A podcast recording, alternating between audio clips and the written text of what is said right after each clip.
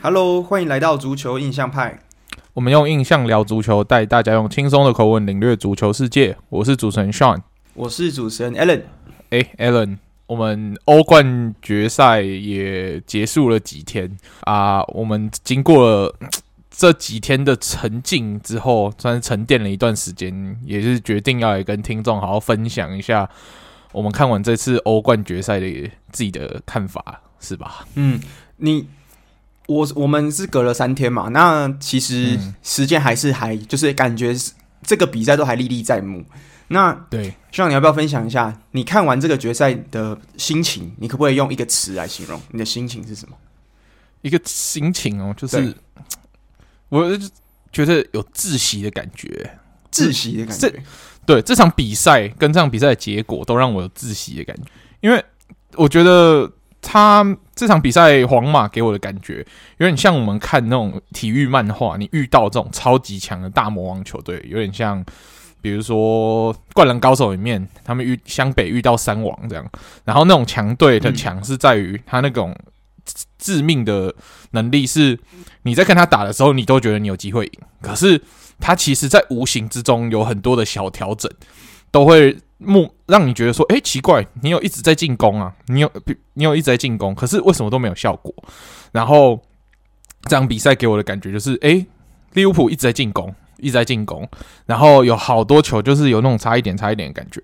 殊不知，这种差一点、差一点的感觉就是皇马要给我们的。反正就是让你差一点也没关系，反正也不会让你进。嗯，那整场比赛我们就是一直在这个差一点之中度过了。那的确，科托瓦完全展现出他为什么是今年整个欧冠最好的门将这一点，因为他就是所有的救球，就是很关键的救球都是顺利的救到。那我们也是整场都觉得说，我们直应该是可以直接压过去皇马，就用我们的踢法照着这样踢就好，但是一直没有办法突破。那一直没有办法突破之后，我们被打了一次反击。那这个反击呢，是由 Valverde，他那一球其实乍看之间很像射门，但是他其实一脚传球。那 Vinicius Junior 呢，就在 Alexander Arnold 没有直接。对到他没有直接守住他的这个情况下，拿到一个空档，那顺利的射门，完全就直接得分了嘛。然后这一分呢，就成为了是巨大的一分，因为我们后面的追赶都看起来很苍白无力，所以最后就以一比零输掉这场比赛。那诶，其实我们今年所有的杯赛都没有得分呢，你有没有发现？你说对，所有所有杯赛决赛都没有得分，很 很疯狂，一球。但是我们三个杯赛冠军拿了两冠啊，这也是蛮神奇的一件事情。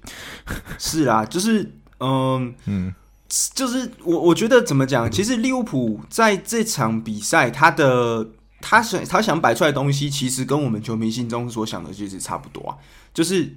我我觉得应该全世界都知道克洛普他这个出拳要怎么出了嘛，一定就是来一个右勾拳嘛。那什么什么叫右勾拳？就是由 Alexander Arnold 去发起在右侧的这样子的进攻，那可能跟 Henderson 跟萨拉在右侧做一个算是他们三角形的这样配合。那左边的话，可能就是交由路路易斯迪亚斯来做一个单打独斗，那或者是由马内靠着个人能力去做一个突围这样子突破。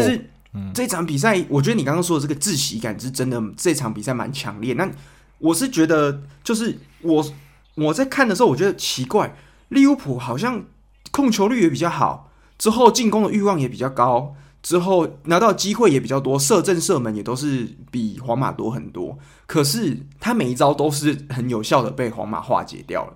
那唯一就是比较。我觉得最比赛最惊险的应该是马内那一球，他自己一个人就是要靠自己的个人能力甩掉防守者，那做的那一脚起起射，那那一脚其实中柱之后弹到了科托的背，但是很可惜，就是最后就沿着这个球门线这样子慢慢滚出来，之后就把它接起来。嗯嗯。那路易斯迪亚斯其实原本是我自己觉得说，哇，这个这个点可能会是我们利物浦在整个突破皇马可能是一个很重要的点，因为。路易斯迪亚斯是新同学，那皇马的球员应该是没有跟他，就是没有跟这样子的人交手过，那可能也是克洛普的整个今年的阵容的算是秘密武器，所以这其实是有风险，就是他一来他是没有跟我们队有太多的配合，可是二来是他有的是一个不确定性，他有的是个人能力、速度，那种惊喜啦。是是，对，因为如果你今天是摆上马内，嗯、那我觉得可能皇马早就已经研究透彻，马内在左路会有这样的突破。可是路易斯迪亚斯的话，他可能有很多还是没有可以展现出来的，展现给我们球迷或是其他人看的。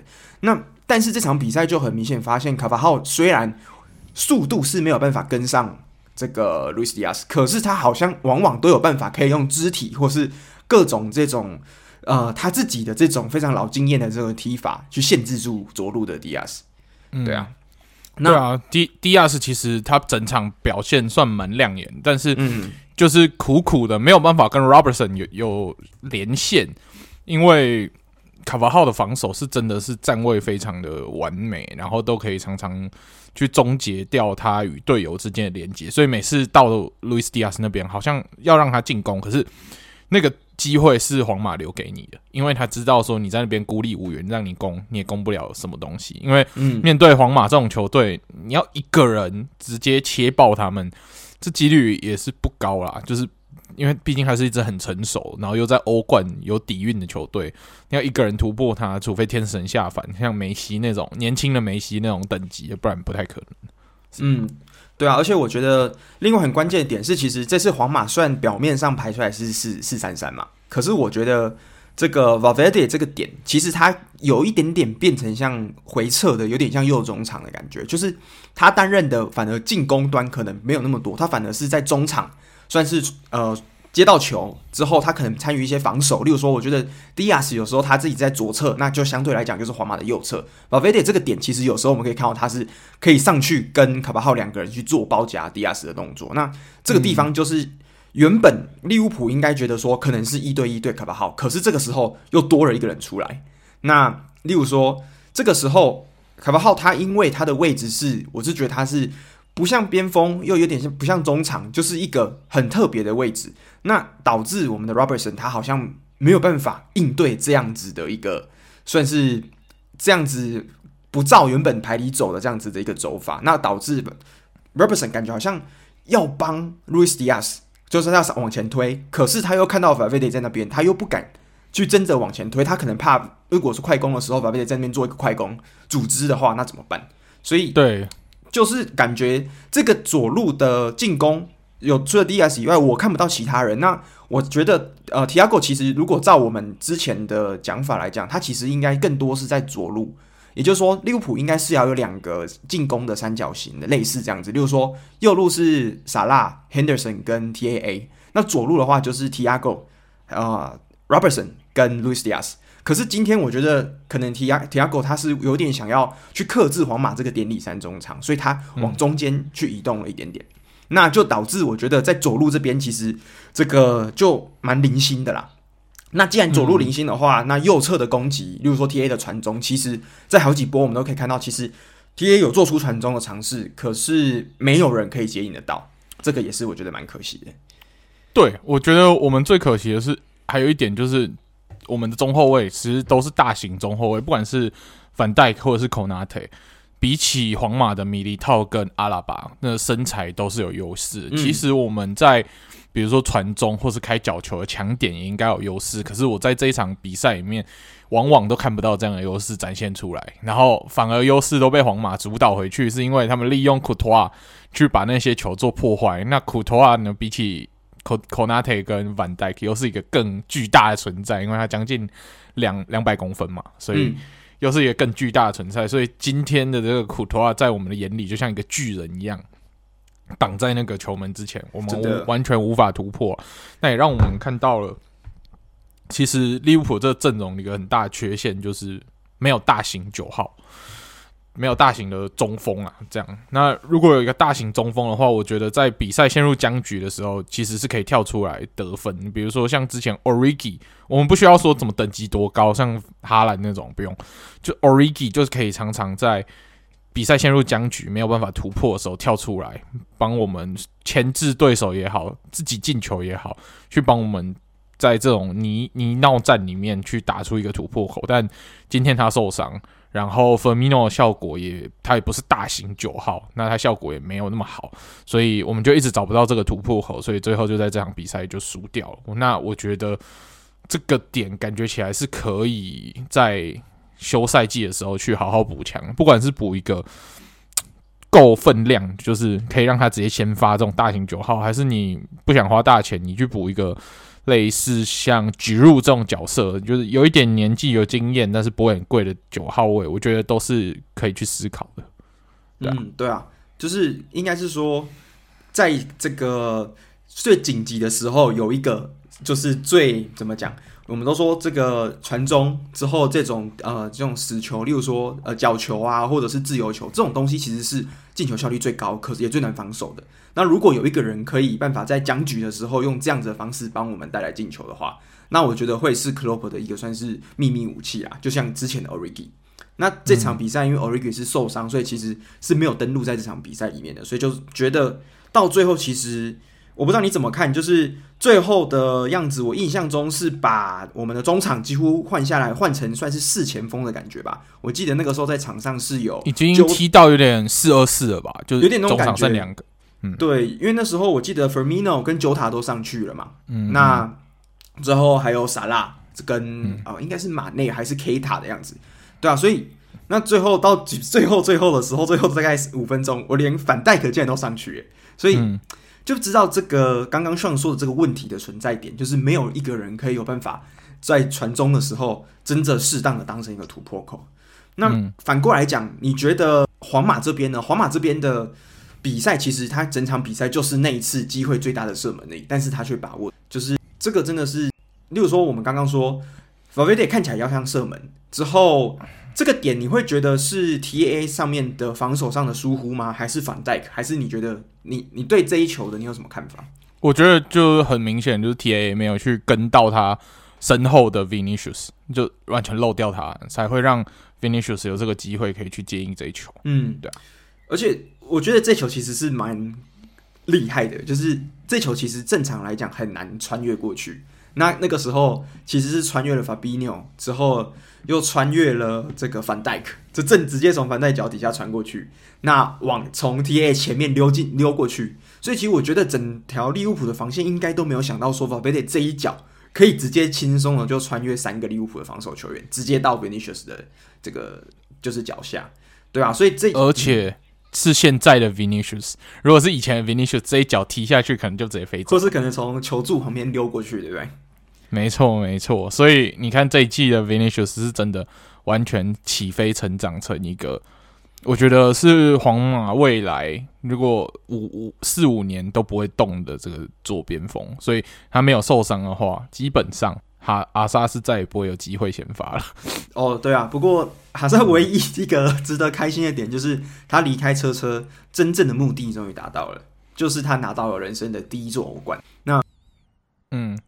加盟车车的时候，他说那个时候他加盟车之前，他在 Twitter 上面发说我要加入今年拿到欧冠的球队啊。那一年是车车，结果没想到到车车拜仁对车车，结果那个时候车车拿完之后，到他离开之后都没有再拿过欧冠。那他离开之后，竟然马上车车就有欧冠，所以我们那时候就在笑哈扎说：“哎，怎么跟这个欧冠绝缘体啊？”不过今年其实。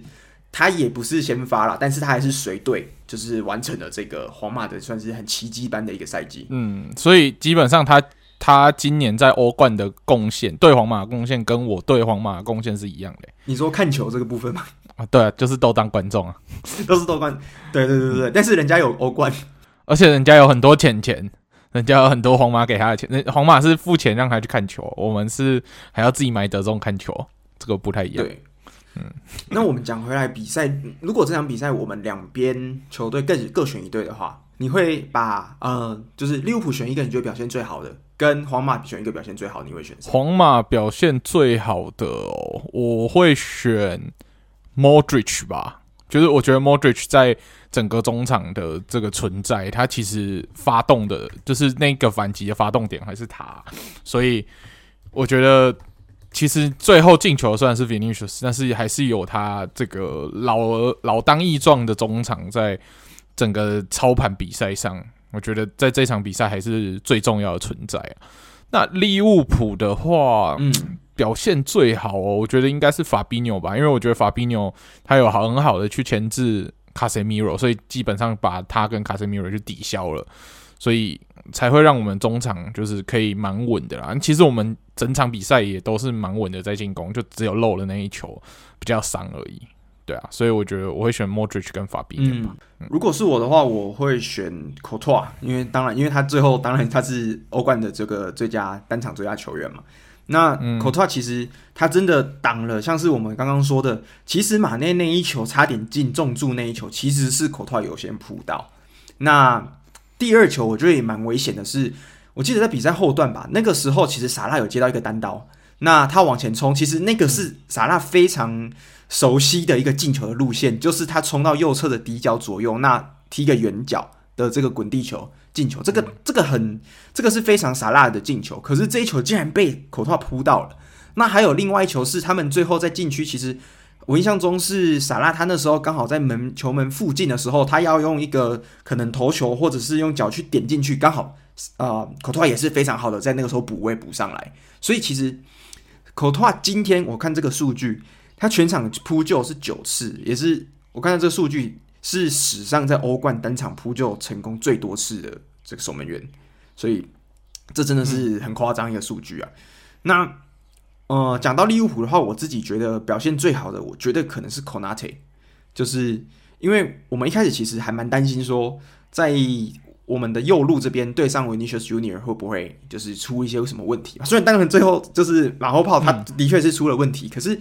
在其他点来讲，其实有时候很多时候是维尼修斯拿到球的时候，孔纳特用他身材极度优势去把球控制回来了，而且几乎没有犯规，就是没有没有吃到黄牌，也没有赔上什么很很要不得的犯规，那也是把球就是直接从硬生生的把这个从皇马进攻球员上抢过来，所以我觉得从这场比赛其实我可以看到孔纳特他算是第一次出战这个算是我们的欧呃欧冠先发嘛，可是其实我觉得他的表现。对我来讲，比反戴更亮眼。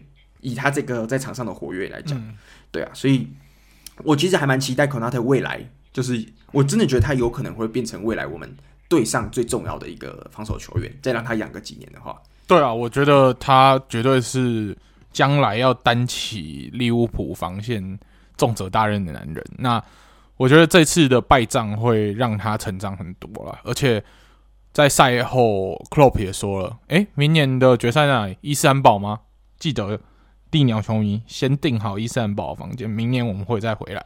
而且那个伊斯坦堡就是零五年的那个伊斯坦堡同一个地方，所以我们要保持希望。今年输就代表我们赢不了皇马而已。那明年还是有机会复仇，反正我们还是欧冠踢嘛，对不对？嗯，而且其实我我其实真的要踢到欧冠决赛是真的很不容易啦。其实我们真的。”很就是这种踢到欧冠决赛这种东西，其实都是一个对大家来讲，我觉得蛮奢侈的一件事情。那我觉得利物浦可以在短短的五年之内进了三次欧冠决赛，其实我已经很满足了。虽然有两次都输给同一个对手，那两支亚军，可是其实我是觉得说有拿到一次，其实就很感激。那第二次其实当然我还是会很伤心，我会觉得可惜。可是我看到了隔天五月二十九号，隔天就是利物浦他们。准备回去在城市里面庆祝双冠王，其实我是觉得说，还是对这支球队对这个赛季来讲，我还是觉得是蛮开心的，因为至少这两个杯赛冠军是我在季前完全没有预测到我们会拿的。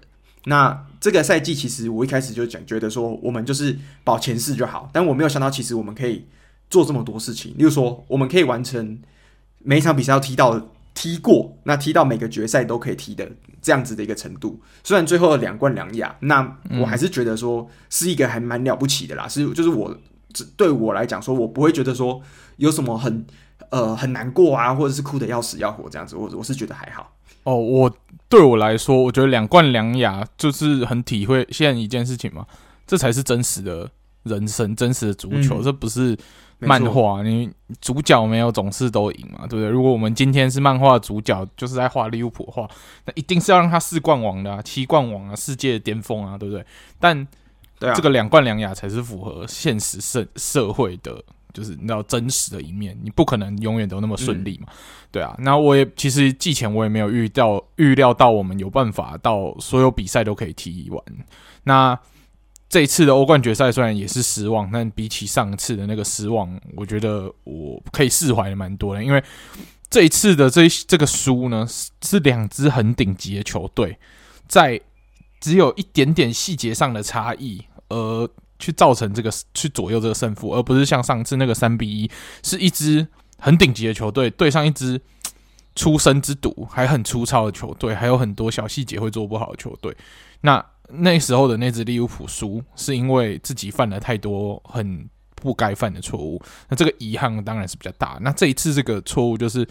顶级球队强强对决，那就是最后输那一点点的细节差异。那这只有顶级球队的对决才看得到这样子的比赛，所以这次反而已经不会这么沮丧了啊。那当然，这次我们的教练团回去还是要好好检讨这次输在哪里，针对这个去补强我们的阵容。我们的阵容虽然现在已经很好了，但是如果每年都要达到这样的成就的话，还不够替补深度。然后还有一些阵容缺陷，我觉得还是可以能够去补强的话，这样才有办法走得更远，实质上的完成四冠王，这是我们终极的目标，对吧？这次已经让我们看到可能性了，啊、那接下来下一步就是实质去达成、嗯。对啊，因为我们有听众也是写 IG 问我们说啊，这个就是欧冠输了之后哭得好伤心哦，请问该怎么办？那其实我自己也是觉得说。我们既然是球迷，我们就有输有赢，但是我们知道说，我们只会更爱这支球队而已。我们不会因为他输了，我们就从此觉得说对这支球队失望。不会，反正我们会就觉得说，要赢又赢在一起嘛，那输也是输在一起。反正我们也不是说利物浦从头到尾也不是一支从头赢到尾的球队啊。你看以前每次也是每年都在亚军之后，三十年来也才一次的英超冠军。所以其实这件事情其实。赢本身就不应该是理所当然的。那我觉得，反正就是吸收吧，把这次的这个输球当成一个养分。那对，那其实阵中其实有很多球员是没有踢过欧冠的，像是 Jota，像是 Luis Diaz，之后像很多年很多我们潜力的小将，像是 Harvey 呃 Elliott 啊，还有 Konate 这些人，在未来几年他们都还是可以再有继续成长的机会的。对啊，所以我觉得这件事情可能我们。马后炮来讲，虽然输了，但是我觉得会让这群球员的斗志更加强烈，因为他们想要再回来的这个，他们尝试过踏在这样子的舞台，那他们回来的这个渴望会更大。所以我反而是不担心说这支利物浦会从此一蹶不振，或是怎么样的，但我还是很相信，在明年他们会更有这个决胜的心。对，没错，所以不要灰心丧志，不要忘记利物浦的 slogan 是 “You will never walk alone. We win together, we lose together.” OK，没错。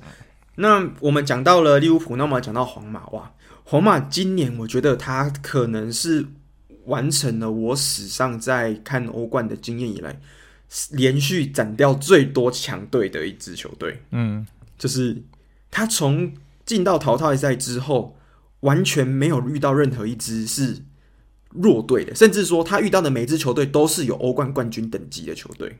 其实皇马在这次淘汰赛，他的看好度都不是很高的。其实你看他当初对 PSG 的时候，大家是看好 PSG，然后对切尔西的时候，大家都拿那个历史对战说，你看切尔西在淘汰赛没输过皇马，呃，大家看好切尔西。再对上曼城，大家也是觉得曼城怎么输嘛，对不对？这个瓜式曼城的巅峰就集体。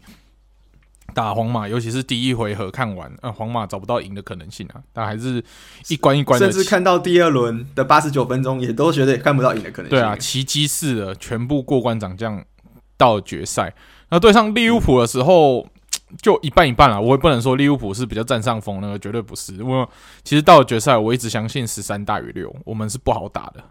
对啊，那皇马也不能不能不不不铁齿，真的很强、嗯。然后皇马也是的确展现出他为什么之前可以拿到十三冠的那个底蕴，然后在这次证明了 No Cristiano No Problem。这样，你看之前三连霸、哦、有没有、嗯、五五年四冠？大家可以说哦，C 罗抱大腿，对不对？就是有 C 罗这是大腿，然后还有有的会在那边一直说裁判帮帮忙这样，但是今年的这个。我觉得你看没有 C 罗，当然是有很神奇的 Benzema，但是这支球队已经在 C 罗离开以后完成了蜕变。你看 C 罗刚走的时候是那种十六强就会被阿贾克斯淘汰的球队，然后才过了几年就成长到现在这样，又再拿了一次欧冠，你就知道这支球队没有什么重建期啦，那一切都只有他们的王朝就是下来之后一个重整就马上又爬回来，这就是这支球队可怕的地方。对啊，那我我是觉得这个背锅王这个 Benzema，真的在就是在这样子的一个时刻，大家觉得好像群龙无首，C 罗走掉，世界上最强的前锋走掉的这个时刻，他扛住了。嗯、那第二个是，我觉得皇马的这个三中场真的还是当年的三中场，就他这个稳定度。你看，我们从二零一七年、二零一八年讲到现在，说这三个人迟早会被换掉，但是到直到这个礼拜六，他都马他们都还是这一个欧冠的先发球员，而且几乎是踢完全场。对啊，所以。这真的是，我是觉得他们整体的这个实力什么的，真的是不能小看皇马这支球队啊！而且那再加上他们的这个 Rodrigo 跟这个 Vinicius，哇，真的是很令人意外。就是当当年有多少人会觉得说 Vinicius 这个从巴西联赛直接签过来的小朋友，有办法瞬间就长成一个非常称职的左边锋？那对，没想到今年他就是那一个制胜一球的关键。对啊，其实当年我看 Vinicius 跟 Rodrigo 签签约，我就觉得啊，那就是两个会被签来，然后就随便租掉，然后就留在他的球员生涯有待过皇马，然后就到其他队发展的那种等级。因为对对我来说，皇马不是一个会养新人的地方嘛。你也知道，他们那时候星光熠熠，你我你一看你就觉得这种签约很容易会被埋没。没想到，诶，这两个人留下来，然后都成为主力。然后，尤其是 Vinicius 今年这个成长真的是爆炸性的。那典礼三中场最年轻的是 Casemiro 嘛，短期内他才刚快三十岁，还是三十岁而已，所以他还有蛮多年可以踢的。那如果比较说比较老的 Modric 跟 Cross 呢，其实大家也不用担心他们退了以后怎么办，因为备案都已经想好了，Camavinga，然后现在又谈又在跟摩纳哥谈 Tchouaméni，那这两个如果谈进来，诶。两个超新星一进来就有两个超强的大前辈给你学习，皇马是不是过几年就直接无痛换血？这是一件非常可怕的事情。没错啊，对啊。那我们讲到了球员，哇，那我觉得其实还有一个人也是非常大的功臣啊，那就是教练 Ancelotti。那 Ancelotti 其实去年的他，他还在帮这个堂堂征战嘛。那去年他还是在帮堂堂说，哇，我没有办法保前十名，或是我没有办法，就是。维持在中游的这个稳定，哇！那没想到今年我们才才才刚离开堂堂，回到了很熟悉的皇马，哇！没有想到直接完成了他多年来的愿望之一，就是拿到了西甲的冠军。之后竟然又再把皇马带回到了这个决赛，甚至拿到最后的冠军。那我觉得安切洛蒂其实反过来想，他也好像是皇马今年，我是觉得他算是这整个综合起来最重要的一个封网的步骤哈，就是再把 Ancelotti 这样子一个传奇教练找回来。虽然完成了最后一块拼图。嗯，我觉得他就是那种很会带人的教练。那对对我来说，很像是那种厨师，就是你给他什么菜，他就可以炒出什么菜给你。那你在堂堂，他就只有可能一百元的食材，嗯、你可以炒出来就是百元快炒。所以你能达到的成绩就是英超中游。那皇马他给你的就是一堆很好的食材，顶级食材，可能鲍鱼、A 五和牛这种的，你炒出来呢，就是一个西甲冠军跟一个欧冠冠军。这个就是 Ancelotti 的能耐，嗯，对啊，这不真不愧他是进过最多次欧冠决赛的男人，然后目前也拿了三四座欧冠，对啊，四座也是非常了不起的成就，嗯，对啊，他他好像是史上拿过最多欧冠的教练，以教练身份拿下最多欧冠，嗯。我记得他球员的时候他也拿过欧冠，所以他是一件蛮狂的 欧冠收集狂，很扯，嗯，对啊，两座呃零呃两两座是米兰嘛，AC 米兰，对，之后两座是，然后两座皇马。对，嗯、那真的真是非常厉害。那他最后这个在访问的时候，他就是说，嗯，其实他知道很多唐迷其实去年很不能谅解他，就是把中途离开堂堂，那到皇马。但是他说，经过这场决赛之后，唐迷应该是能释怀了，因为他们 帮他打败了最大的对手，就是梅西赛德的死对头利物浦。对啊，他其实他还是蛮喜欢宣称自己是那个，他还是自己宣称他自己是 Evertoner。嗯 Evertonian 还是什么的，对不对？对啊 e v a n t o n i a n 对对对，他一直说他有那个艾佛顿魂呢。不过 OK 啦，我觉得艾佛顿看到他打败利物浦，应该是蛮开心的，应该是蛮开心。而且那时候我们还记得，我们那时候去看糖糖，最重要就是为了看他，我们不是去看其他人的，我们这是为了。我们那时候去看糖糖，他是他执教堂堂的第一场比赛，所以我们也是有亲眼见证过这个传奇教练的，我是蛮开心的，真的。而且我觉得他是那种会跟就是大家玩在一起的教练，就是你看他是一个。可能是现在整个足坛现役教练里面最年最资历资资历最丰富的，之后大家最敬重的一个教练，因为他年纪也是最大的嘛，可能相对于呱呱之后啊 Klopp 甚至相对于其他像是呃这个其他有名的教练，Nagelsmann，对，像 Nagelsmann 啊。对，像这些教练，那我是觉得他既然有办法跟球员，你看前几年之前的迷音啊，真的是抽雪茄玩在一起，之后最后比赛庆祝的时候又跟大家一起跳舞，我真的觉得这个教练就是他为什么可以办法这样子抓住球员的心，是真的很厉害。就是他没有因为他是一个功勋教练，他可能大家会觉得说他是不是死板？就像我们以前足球赛米纳讲的，他曾经是一个非常死板的教练，他是不知变通的，可是。我发现他年纪越大，他反而知道要怎么跟年纪小的球员相处，因为他毕竟他现在跟 Vinicius 哇，可能差了快五六十岁，都可以当他阿公了啊。对，可能是五十岁左右。那这样子还有办法再就是把这些球员调教非常好，那最后就顺利的完成了这个他在皇马拿到的第二座冠军。哇，我真的觉得太了不起了，恭喜他啊.对啊，那这边有个数据，就是经过这场欧冠之后，其实我们以前都说，呃，原本现役球员拿到最多欧冠的是 C 罗五冠，那梅西有四冠嘛？那在这场比赛之后呢，连续增增加了瞬间八名球员把纪录一起推到跟 C 罗一样的五冠，那是哪八名球员呢？Benzema、Casemiro、Modric、Isco、Marcelo、Nacho、Carvajal 呃，Gareth Bale 跟 Tony Cross 那 Tony Cross 是皇马有四次，嗯、那还有他前一年之前在呃拜仁，就是跟切尔西那一年，哎、欸，不是跟切尔西，跟多特那一年，啊，跟多特那一年啊的那次冠军。嗯、对，所以目前呢，在现役的球员里面有除了 C 罗以外，还有另外这八个人是拿过最多次欧冠的。那这些人的共同点就是皇马，因为这些人全部大部分的冠军八成全部都是在皇马拿到的，真的是就是。你这个这个榜单完全是被皇马占据，对啊，他就是有这种冠军底蕴，想要冠军就上车银河舰队就对了，这种感觉。所以为什么人家要说皇马最大的优势，就是因为他是皇马？你看，这就是他吸引人的原因啊。嗯，对啊，没错啊。那你你要说他的他的这个球队有比别人有钱吗？也没有。那你说他的这个球员的转会费有比别人高吗？也没有。那但是他就是有曾经有啦，但他现在已经不再是，是对。自从游王崛起以后，他比起这些游王就是小巫见大巫的程度，对吧？嗯，对啊。那我这边还有一个我觉得蛮蛮特别的数据，就是像你知道过去十年来拿欧冠的球队都有一个共同点是什么吗？嗯，是就是他们这十年来拿过欧冠的球队里面至少都有一个人是克罗埃西亚的球员。嗯，像是一三年的时候是 Mandzukic 在拜仁。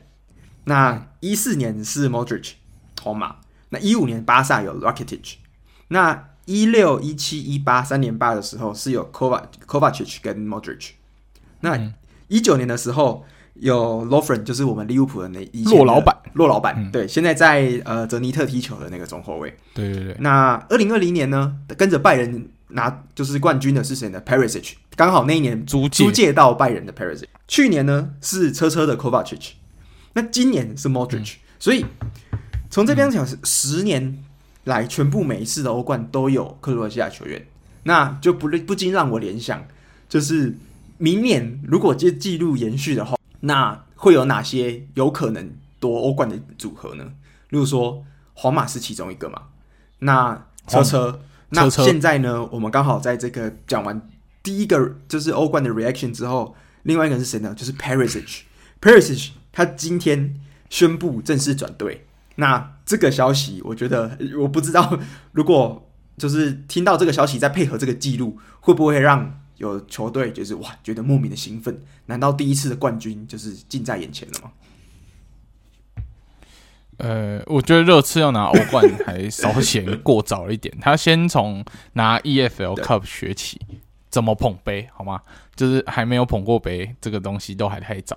但是的确，热刺前进 Perisic，这是一个很好的补强啊。因为其实因为我是国米球迷嘛，那他今年帮我们打败尤文，拿拿下了意大利杯冠军。那其实他在季中到季末的时候，这一段时间真的是成绩大爆发。那那个时候我们高层才突然想起来，哎、好像要跟他续约。那其实那时候 Paris 其实颇有微词，他觉得说，如果我真的很重要的话，你应该是早早就要奉上合约，不是到季中季末才突然想到要跟我续约啊。那谈一谈的时候，他跟高层说他想要去英超发展，那高层只好就让他去闯了。不，反正我们季中的时候已经买好备案，那就是 Gosens，所以 Paris 算是一个意外，就是他意外的踢出来，大家才。突然注重到他的价值，虽然他一直是一个很扎实好用的老将啊，但是你看他那时候 Conte 时代的时候，Conte 那时候还没有那么重用他，还把他租到拜仁去，嗯、对不对？然后后来夺冠的时候才发现，哦，其实他还是可以用。然后今年再看到他这个表现，就决定把他买过去热刺。而且在这个意大利杯最后进两，熟悉了嘛，就是最大功臣就是他。对啊，所以我觉得 Conte 对于 Perisic 蛮熟悉啊，我觉得他转去热刺是蛮不错的选择，祝福他在英超可以好好发展。对，那就看明年这个记录有没有办法延续了啦。如果如果真的是热刺的话，就太厉害。好，那我们讲完了，希望你还有这个就是赛后感感想要补充吗？没有，我已经把我的感想都说完了，全部倾泻而出。好，对，好好好的沉淀一段时间，然后观察我们利物浦的休赛季如何补强，然后之后有什么补强的消息，当然也会在节目跟大家分享。对，那我这边呢，最后我们就把今年的算是。欧冠赛季做一个总结好了，那我这边手上有今年欧冠的最佳十一人名单，嗯、那我们把十一个人名单念出来好了，就是今年好总共最好表现的，那不不不不不只限于说决赛的那两队，就是整个最后所有的球队加起来的。好，那门将的话，最佳的门将那不用想，一定是 Courtois，因为他也是欧冠决赛的最佳球员。那后卫的话，哇，这个完全就基本上是被。利物浦占据了右边锋，呃，右边卫是 TAA。那中后卫的吗？是今年表现非常好的。那在车车的 Rudiger，哦，那 Rudiger 明年要加入皇马，所以皇马这个阵容再加上 Rudiger 这一名非常好用，而且这几年在 Tuco 底下成长的非常强的，那变成整个车车算是防守中的这个中枢的这名球员呢，要加入皇马，那也是更可怕。那另外一个是我们的 Van Dijk，那另外一边是 Robertson。那在中场的部分呢，是丁丁，我觉得丁丁也是也不需要多讲嘛。丁丁是今年的英超最佳球员，那也是今年我觉得在整个曼城下半季冲刺最重要的一个球员。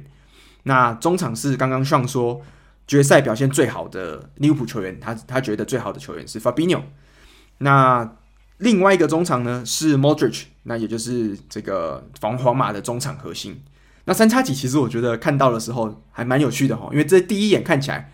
好像是原本二零二二二三年赛季皇马应该有的三叉戟，但是就只能留在这张图里面看了。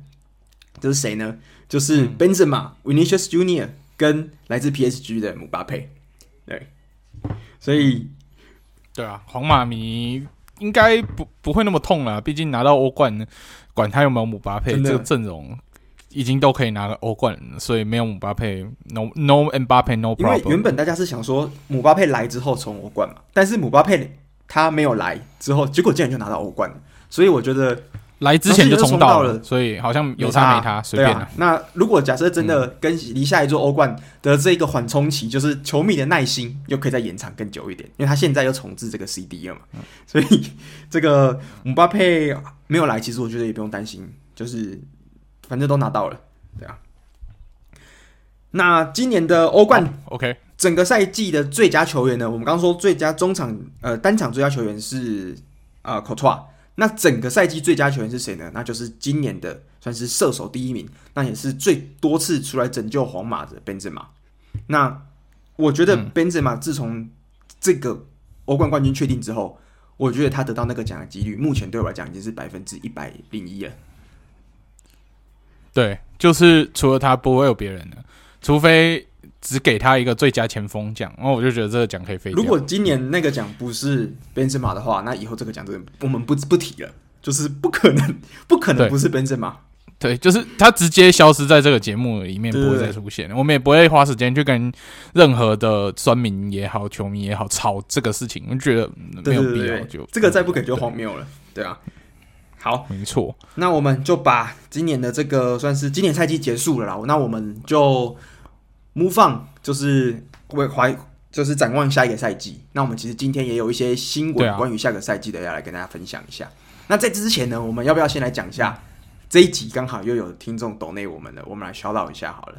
好，OK，那来吧。这一集呢，我们有一个听众来抖内我们，那是安娜。那安娜说：“小额赞助，好好奇，如果尤文跟拜仁进欧冠决赛的话，Sean 还会看吗？”不。尤文跟拜仁进欧冠决赛的话，基本上就跟那一年拜仁跟大巴黎进欧冠决赛一样啊，就谁谁赢随便啊，都不关心。对，其实我觉得重点是，我们不要想谁赢，重点是反正都有一个人会输嘛。那只要输了那队，反正都是像讨厌的，所以希望都也蛮。我是希望都输啊。你可以想，就是比到一半，那个球场裂开，然后停赛，对，或者是对，反正就突然。你是在看那个？对对对对，就是班恩突然冲进来，把那个球场地板爆破，然后球场 球员开始跑，这样，这是最棒的结局。嗯，但还是会看啦，因为他就是想看。我我没有，我我应该不会看，就。随便哦，你不会看吗？看比赛。可是那次巴黎跟拜仁，那次我是跟朋友一起喝酒，其实没有什么在看比赛。那比赛就是放在后面当背景板而已。我只是去朋友家喝酒而已。哎，那这样其实我想就是抛出一个问题，就是也想问听众，嗯、就是大家会因为没有自己喜欢的球队在决赛，所以就选择不看吗？还是说大家是不管今年是谁来比都会看的？因为我如果是我的话，我是不管谁比我都会去看。那有自己球队当然是非常认真看。那如果不是自己最喜欢的球队，就是还是会看这样。对，对，就是放着，就对，放置，就是有点像是一个仪式感嘛。每年就是像是跟过年一样，每年就是五月多的时候，就是要来看一下欧冠决赛这样子。对，嗯，对啊。OK，好，好，那谢谢安娜的抖内，谢谢，谢谢。OK，好，那接下来呢，我们就来说一下。要跟大家讲的本周的跟足球相关的新闻好了，我们前面已经把欧冠都讲完，接下来就是跟足球相关，可能有球员要转队啊，还有一些诶、欸，有一些新球队回到顶级联赛的新闻，也顺便跟人家讲好了。因为球季都结束嘛，嗯、就是有些球队下去，有些球队上来。那在英超的部分，最后一个升班的名额，就是顶级联赛冠军比欧洲冠军还要少的诺丁汉森林。A.K.A. 屌队 要 要回到英超了。那这支球队很猛的是，它成立的时间是在清朝年间就已经成立，它算是目前在英超啦，因为它已经回到英超，应该是英超最老的球队。那真的是蛮恭喜这样有历史性的球队可以再回到英超联赛。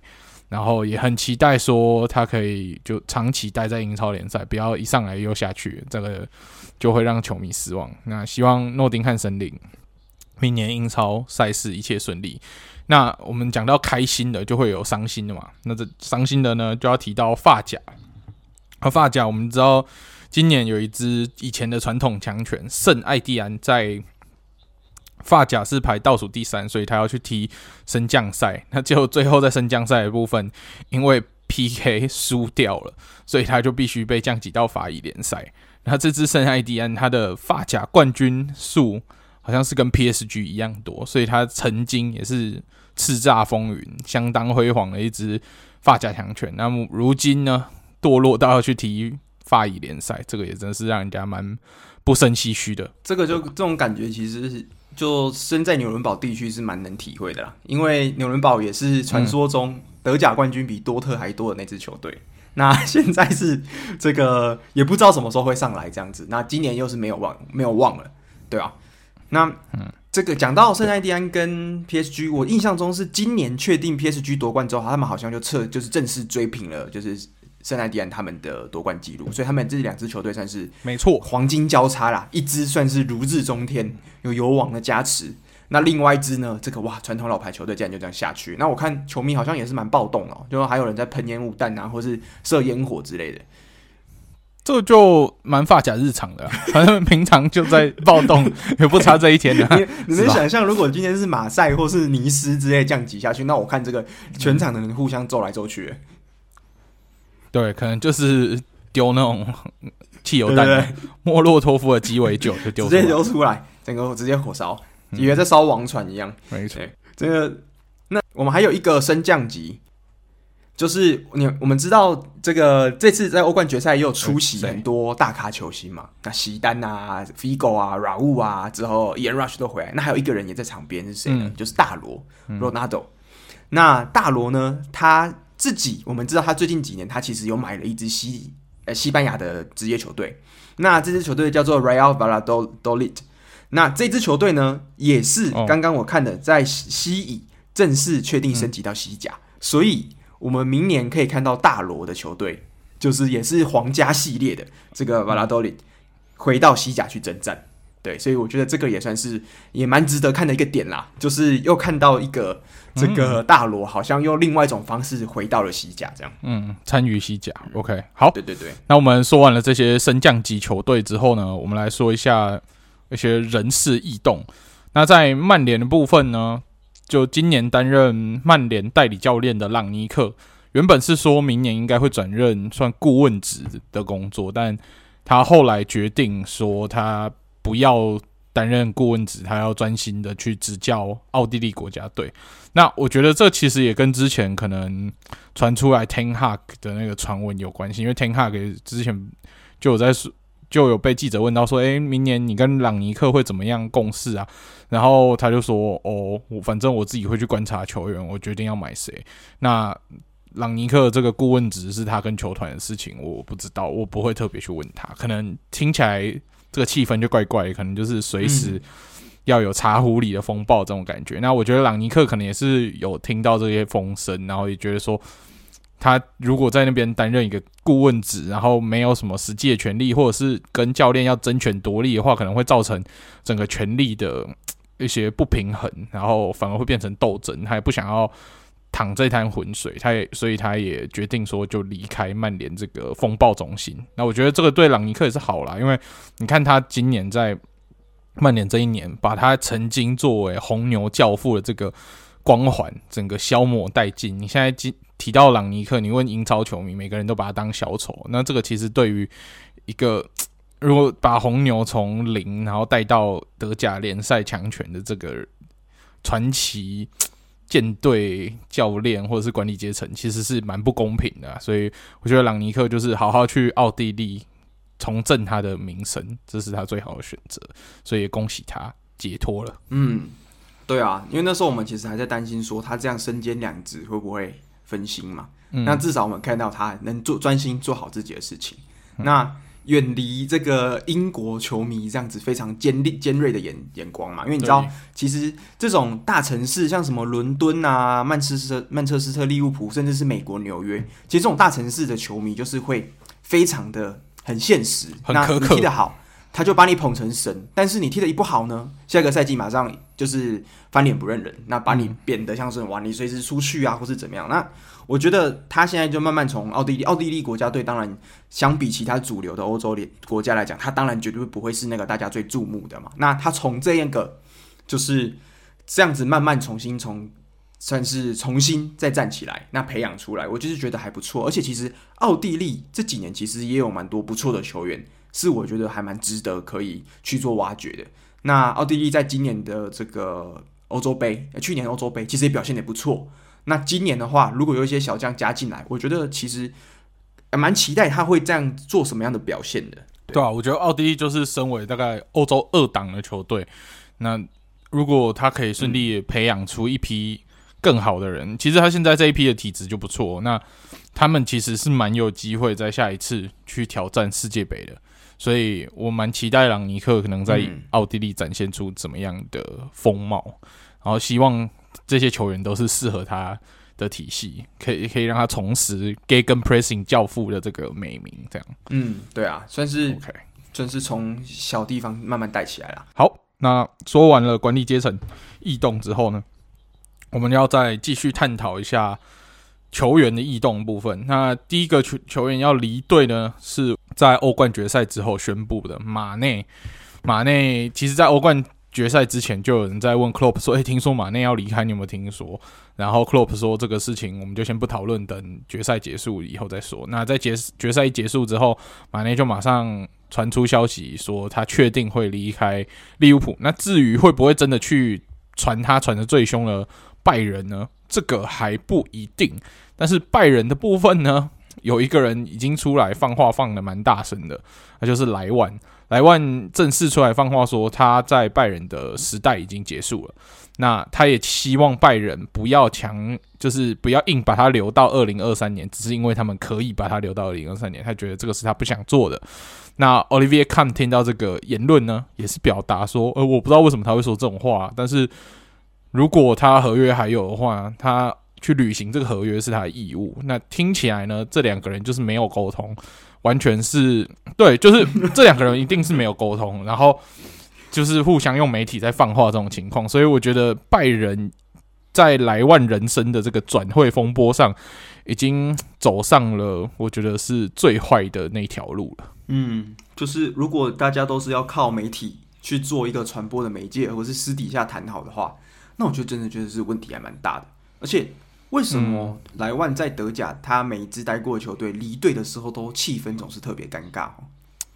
诶、欸，那请问这个是球队的问题还是莱万的问题？各位球迷自己好好想一想就知道了啊，或者是或是沟通上的问题啊？对啊，因为这个我们知道，感觉好像拜仁这一边的的高层呢，也就是可能在犹豫说，莱万的年纪，虽然莱万现在绝对还是世界上最强的九号之二，可能他就跟 Benzema 之类的，那但是拜仁就是考虑到他的年纪，莱万今年可能要满三十五了。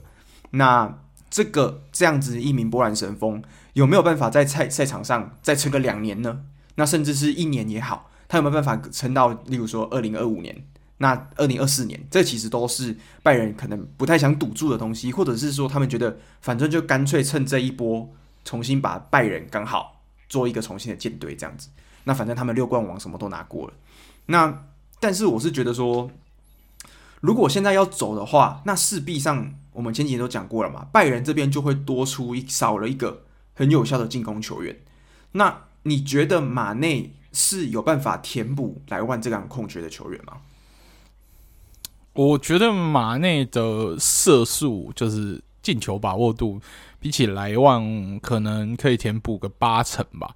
算是一个不错的选择，但是他的身高也好，身材身材算蛮厚实，但身高比起莱万要去扛住九号这个位置，可能没有办法像莱万这么高效率，是或者是说他的功能性跟莱万就会不会是一样？那他的定位对啊，他等于是边锋要转去踢九号嘛，因为你看拜仁有萨内，嗯、又有 Gnabry，又有寇曼这么多的边锋，那。马内去要再提到边锋，好像就有点不切实际，可能就真的得提到莱万平来提这九号位置。那我觉得莱万走了，真的像我们之前讲的，德甲战国时代即将来临，大家可以好好期待一下。嗯，对啊，那这个真的是，那今天讲到这个，也是说是转队在德甲两强之间转队的其中一个人呢，就是 Mario Götze。那戈彻他，大家就记得他当年那一球，二零一四年世界杯准绝杀阿根廷那一球嘛。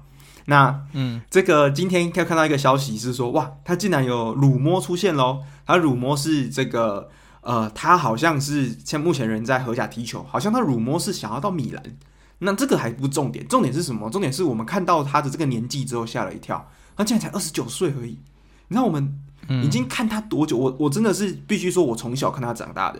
但是他怎么现在才二十九？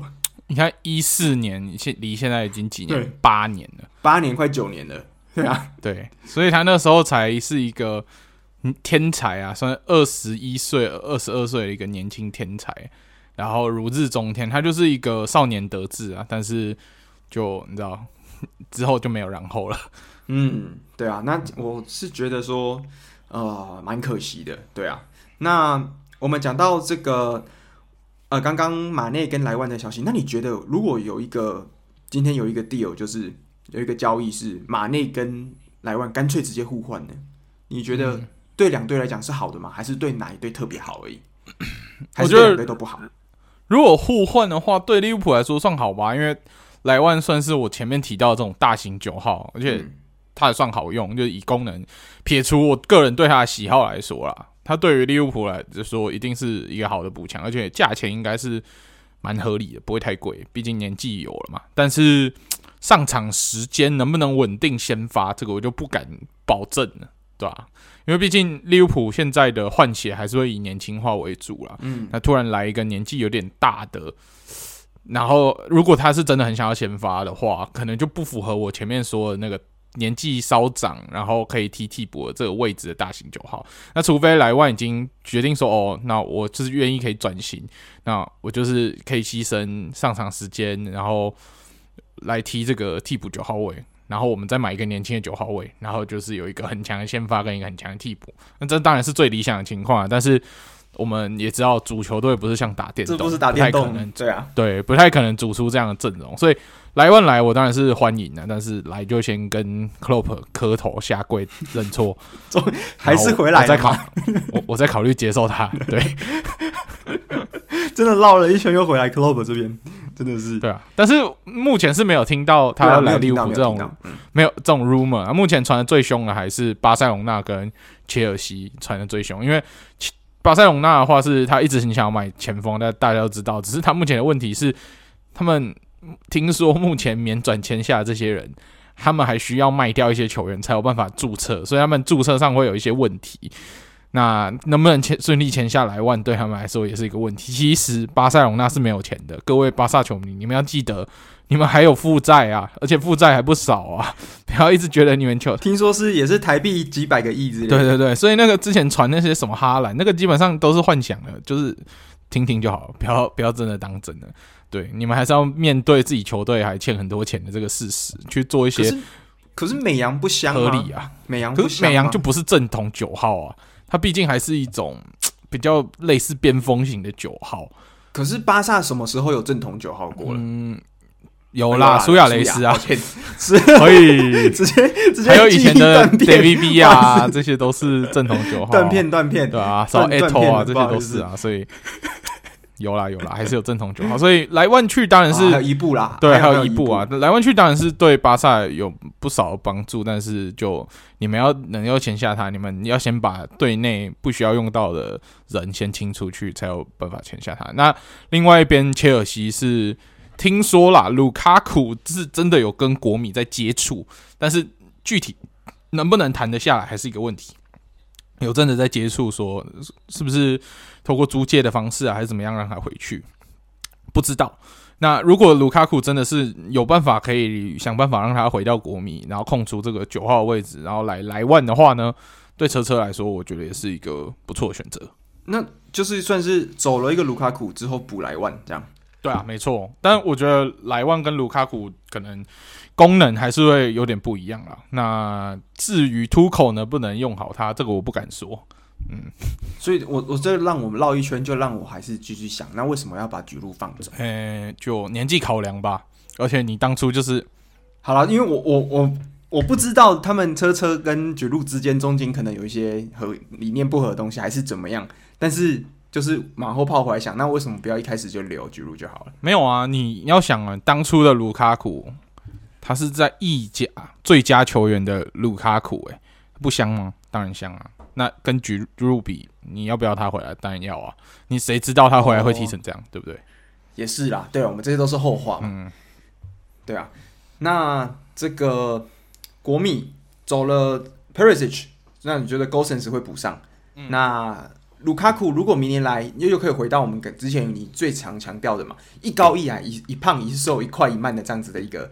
这样的一个组合，那甚至不是一块一万嘛，是两个快的，因为其实卢卡库速度也不慢。对对，重战车。那这样子的组合，我觉得就可以延续我们前几期的主题，就是米兰的王朝。如果在卢卡库回来之后，哇，那我觉得米兰双雄的争霸战，可能在未来接下来这几年会是非常精彩的。对啊，就是一年联赛，然后一年杯赛嘛，然后两支米兰球队互换，那我觉得这个是一个很美好的。未来对于米兰球队来说，而且如果大家想去看意甲的话，你就直接就在米兰这边住，反正你每个礼拜都会看到至少有一支球队当主场，住在圣西罗就好了。而且你还会看到什么 意大利杯，诶，杯赛，什么杯赛还是米兰德比，然后诶，超级杯也是米兰德比，什么什么都是米兰德比，你会看到一堆米兰德比。你看今年几乎每个礼拜都有比赛，对啊，你看今年的圣西罗就已经多忙了，因为这两支米兰其实球队战绩都不错嘛。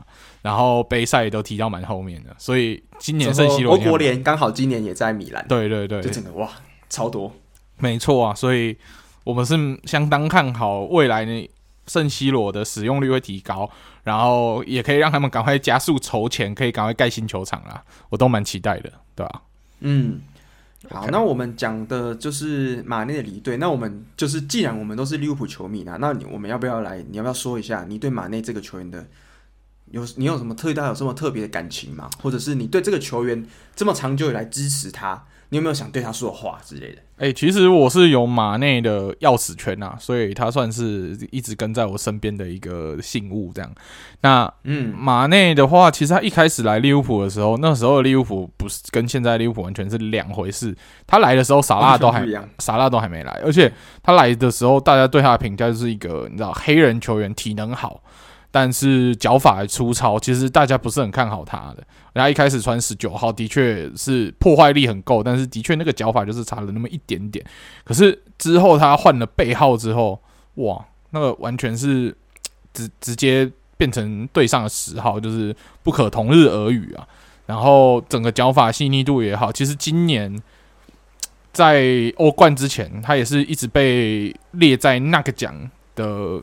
重主要竞争者之一，毕竟他帮助塞内加尔踢进世界杯，拿下非洲杯，哇，这个都非常值得。如果拿欧冠的话，可能那个奖就会是他跟本泽马在竞争。所以我觉得他可以成长到这个高度，我是相当欣慰啦。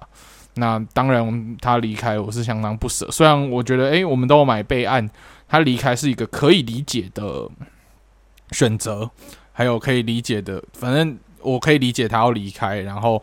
也能够理性上的接受，但是感性上我还是很舍不得他离开，然后他带给我们这一段时间利物浦三叉戟这么美好的回忆。这样，那我我是觉得马内对我来讲是很特别存在，因为他象征着克洛普时代正式的开端。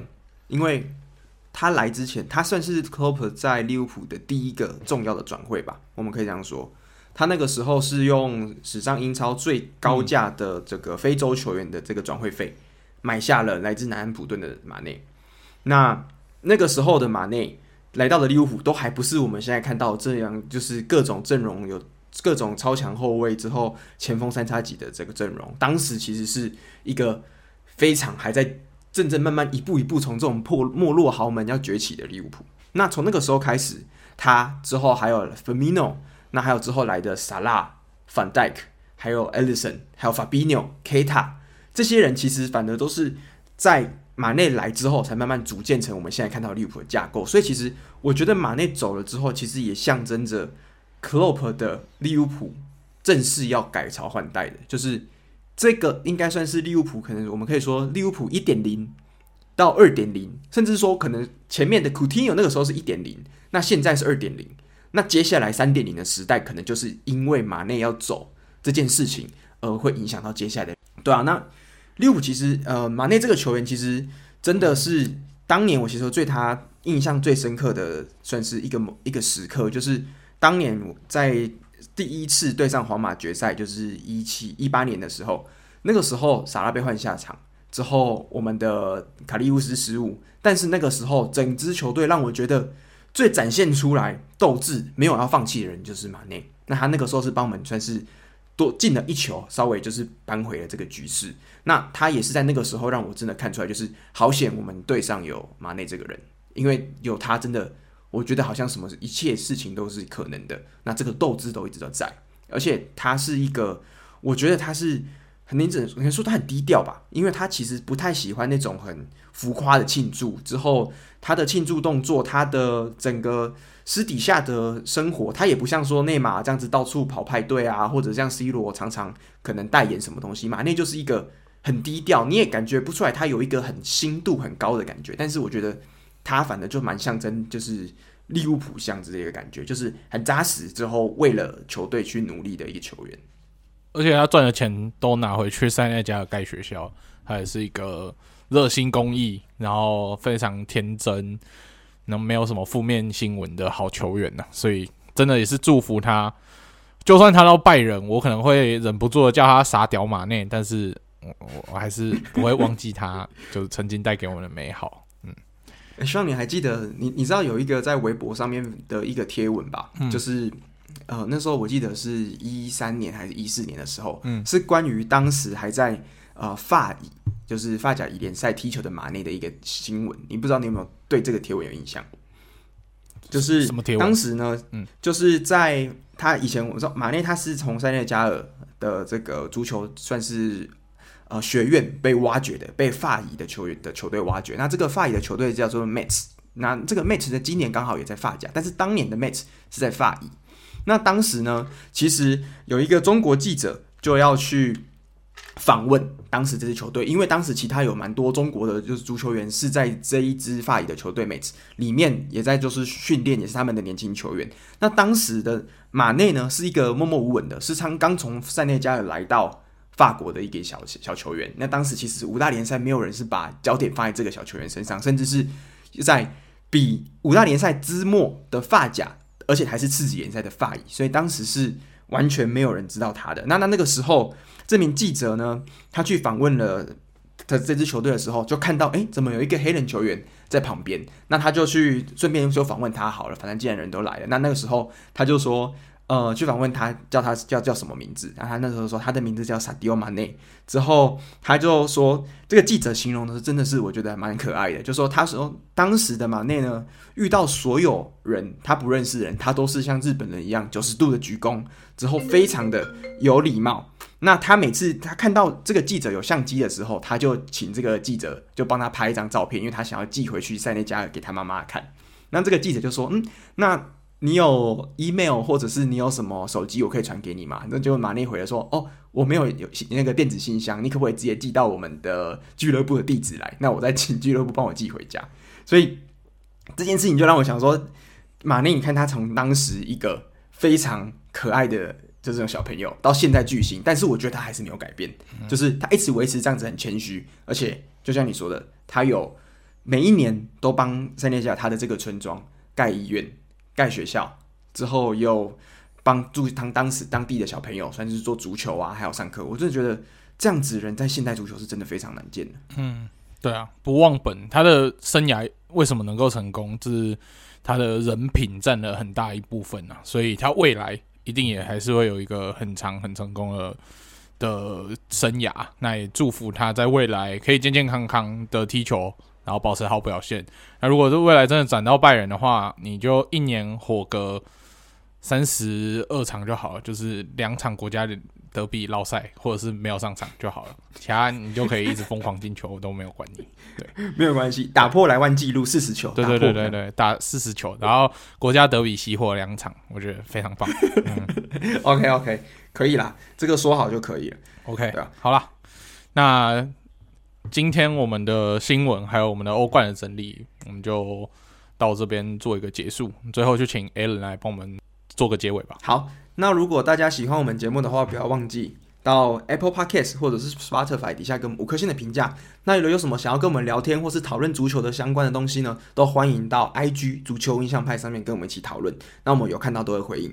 好，那我们这个礼拜的节目就先到这边啦。好，那我们下个礼拜再见喽，拜拜。拜拜。